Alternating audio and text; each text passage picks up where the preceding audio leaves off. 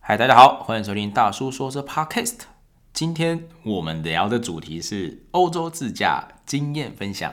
那当然提到欧洲，还是会邀请到我们的欧洲旅游部落客迪露露。嗨，我又来了，我是他老婆 李露露。很怕需需要解释，很怕到时候我讲错要被揍的。 呃不是是说啊，这是我第一个老婆李露露，这我觉得好可怕、啊。我我怕 怕。好，我们就是自驾的这个经验可以跟大家分享。然后我先讲，就是我第一次自驾是为了要拍婚纱，嗯因为我们那时候在意大利要去那个酒，就是那时酒庄候，不是因为那时候我就是很想拍那个托斯卡尼的山丘的那个景啊。就梦幻泡泡啊，对，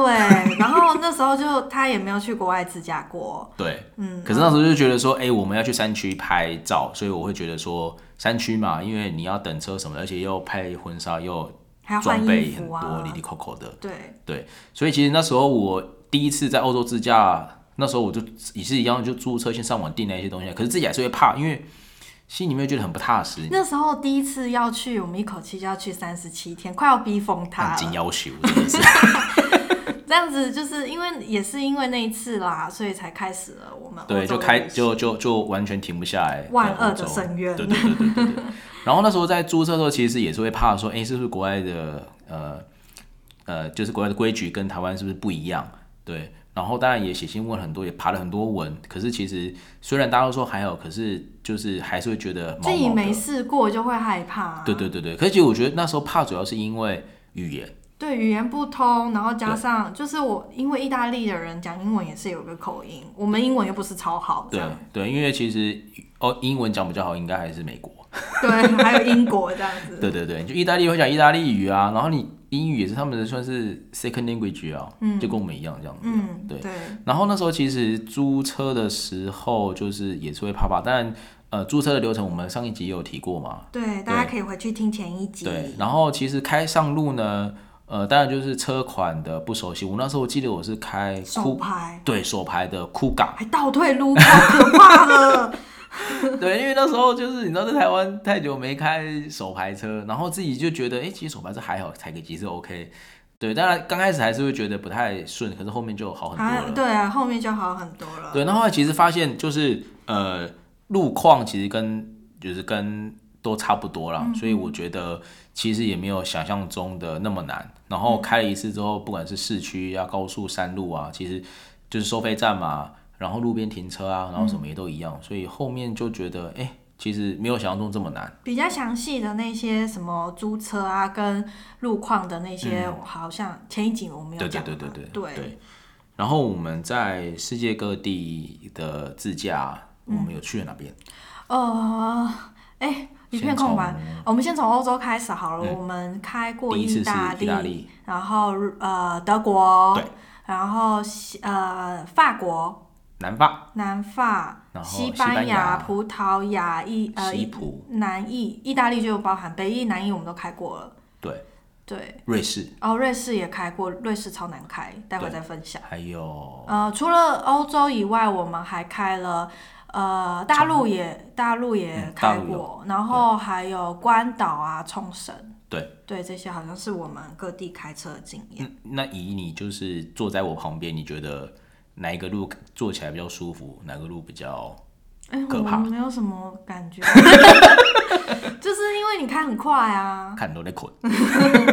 没有因为呃现现在指路就是只有在我会需要帮忙注意路况的时候，大概就是下大雨的时候，天气特别不好的时候嘛。或者是就是啊很多 GPS 有点对，或跑是的时或是很多交流道的时候，我们两个要一直确认说，哎、到底 是几哪一个要出去？这样我们两个会一起看。不对，然后假如走错了就哈哈哈哈，走错了这样。对对啊，所以其实我们开了那么多地方，就以你开车来说，你觉得什么地方你觉得最适合自驾？我觉得就是比较适合自驾的话，应该是说决定呃地点。当然，如果以整个路况来说的话，我也觉得德国德国的自驾算是还蛮舒你服的。 根本就是因为它有无限速吧？哎、无限速很爽就哎、是前面有说过啊，他就是当成飞机跑到头在那边开啊，对你知道我那时候租一台那个 F 三一的三一八 D，就 B N W 的旅行车，然嗯后柴油车嘛，然后说就是无限速油门踩下去、欸，两百了还被超车。结果只能到两百，气死我！ 可恶，太可恶 了。对，除了嗯我觉得德国真的是还蛮适合自驾而的，且德国的那个高速公路是没有那个过路费的，哦，对对对，这也是一个重点，可以省好多钱哦。对。然后看像我们都是在意大利，然后我记得嗯南法国艺也蛮蛮适法合，因为南艺的海岸线啊，你搭火车我觉得不好到，哦，对，南艺其实它的山路大概就像九份一样，对，而且又小，然后只要过了大概七八点以后就开始疯狂堵车，早上七八点哦，对那边路真的太小，而且很多游览车，对对对，大车也很多，那是他们主要干道，有点像我们的苏花这样子。对，而且比苏花路还要再小一点。对，然后再来就是，我觉得南法也蛮适合，主要是它的那种古城啊、小镇很多，对，什么石头城啊，对什么雷，呃，雅尔啊什么那些，嗯对虽然对都对有一些巴士或是火车站，可是它的班次就比较少一点，我觉得。对，因为就是自驾还有一个好处就是它机动性很强，嗯，然后你可以去一些呃郊外的景点，因为你不用去查说，哎、这个街这个这个街那个，对对对然，后大家要知道是呃六日就真的是休息，对他们很奇怪哦，他们休息就嗯你是们休不是奇息、哦怪，，是正常哦的，对是你他们们亚就洲是人才奇怪，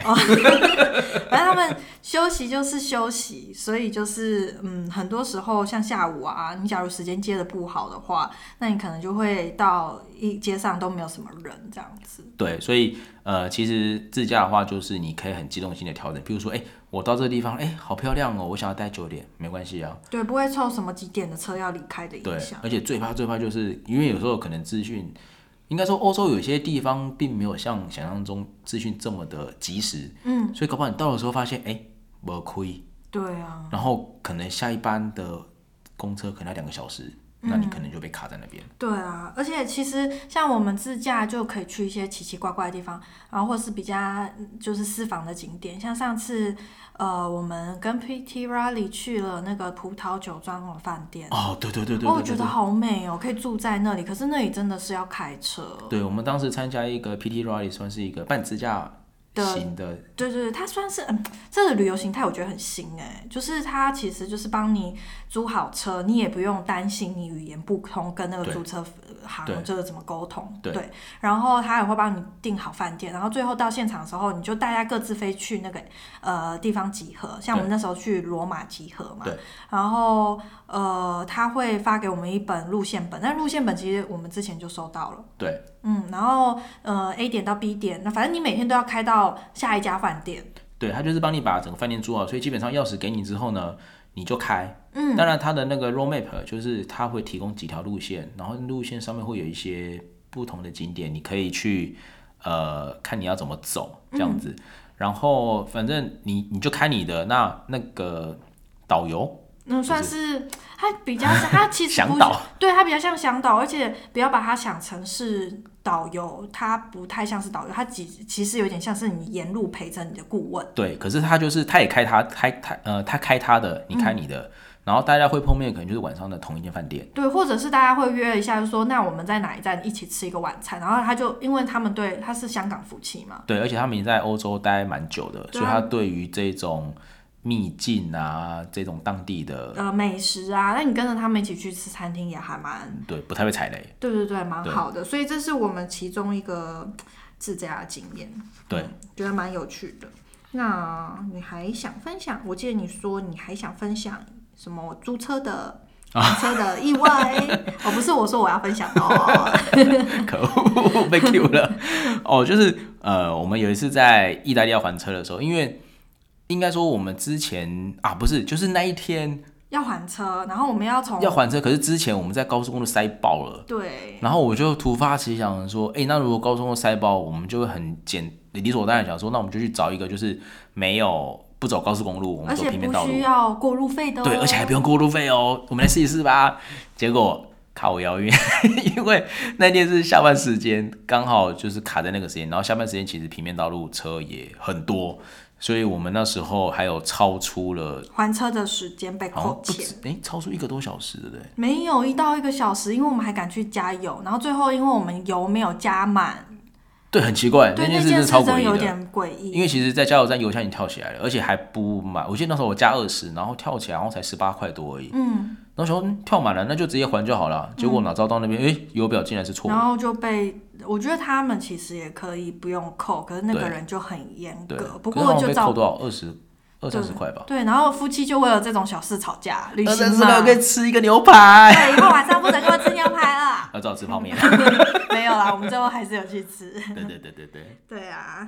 然后呃我觉得，嗯，男生好像蛮蛮喜欢，就是在旅行中开不同的车。对，然后，哎、你当然是对啊，你就是说车嘛，你对什么？ 对啊，呃然后刚刚讲回那个德国无限速高速公路以外，德国还有那个纽柏林赛道，我觉得呃也是蛮好玩的，虽然那是男生的行程。 对，但是我觉得纽柏林，我觉得应该是说还蛮适合呃全家大小。 哦，当然你当然是没有啦。以女生的观点来说，就是她去那个赛道的时候，我也觉得蛮蛮美美的，那个地方蛮美的。对，应该说其实坦白说，呃，纽柏林赛道它是在山林里面的一个一条专业的赛道。那当然，因为呃，可能因为之前一些关系，所以便是呃出事故比较多，因为它的那个高低起伏是比较大的。但是事实上，其实你在里面就是守规矩，然后靠右边开，你就可以看到很漂亮的风景。嗯而且它因为它的那个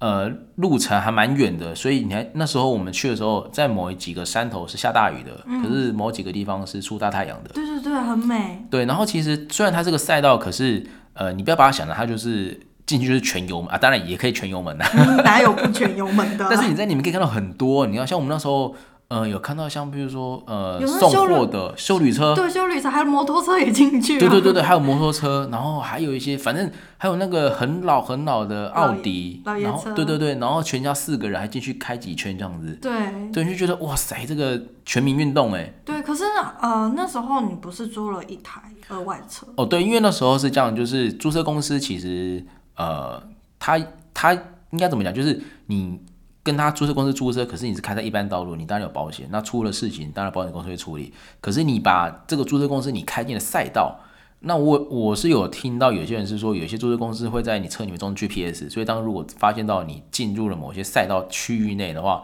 出事他对出事故他是会呃他是不会负责，呃他是不会帮你处理的，甚至于他可能会跟你求偿。嗯，所以那时候我们就有额外去，就是我们开到那边之后把车停了，然后去旁边的车行去另外专业的那个可以租赛车的对对对对进去对开。然后我们那时候是租雷诺的 Clio RS，然后四圈含就是呃人员的保险、油钱还有入场券，呃，这样大概是多少？四百九十九欧元，嗯，真的对，四百九十。可是我觉得还蛮值得的，我觉得。大家如果下次有去德国的话，可以试试看。当然，你如果预算有限，你不用租到可可 Clio 两百 RS，你可以租，譬如说 Swift Sport，Swift Sport 我记得没错，大概才一百九十九吧。当然，这个呃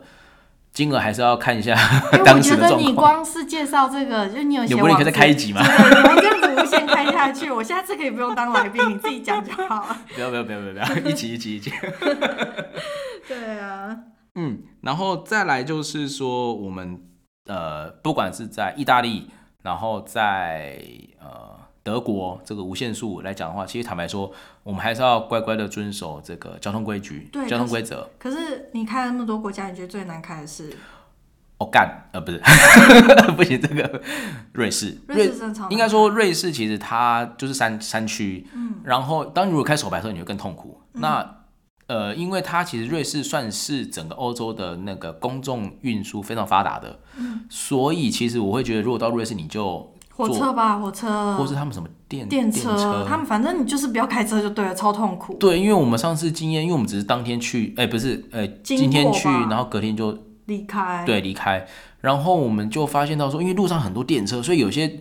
你你地上的那个交通方案你看不太到。对，你就搞不清楚到底是怎样。我们两个一起看，两个人都无傻傻。 对，然后最可怕的是有一下是单行道，对。然后有时候 Google Map，因为你知道山区有时候 GPS 定位不太准。对，然后我们两个就一直在那种哦，现在是怎样哦，所以这样子走有对吗？这样子的状态里，对，所以呃，如果去瑞士的话，我会建议就是停郊区，然后就是坐在里面的市区就而且坐哎瑞车士，的停车费也超贵的，超贵。对，所以大家奉劝大家进瑞士就是不要开车。我还记得我们第一次去的时候，然后我们不是从意大利的米兰，嗯，要进瑞士嘛，嗯，然后我们去对面的那个披萨店，嗯，然后那老板就说：“你们明天去哪里呀、我们说去瑞士啊然，后他就说：“嗯，你可能要买披萨要买十份，对这，样连子意大利人都叫我们进瑞士之前先补货这对，样，因为意大利人觉得瑞士也真是无敌霹雳贵。对，真的， OK，好，那我们的自驾的心得就嗯分享到这边。超呃，其实对啊，就是一些 Lily Coco 的小经验，对，然后如果大家喜欢我们的节目的话，也欢迎订阅、分享，然后给五星好评给你的朋友。感谢。好，今干天嘛到这顿边了， 得？我就 看你呀、好，那就到这边喽，谢谢， 拜拜，拜拜拜。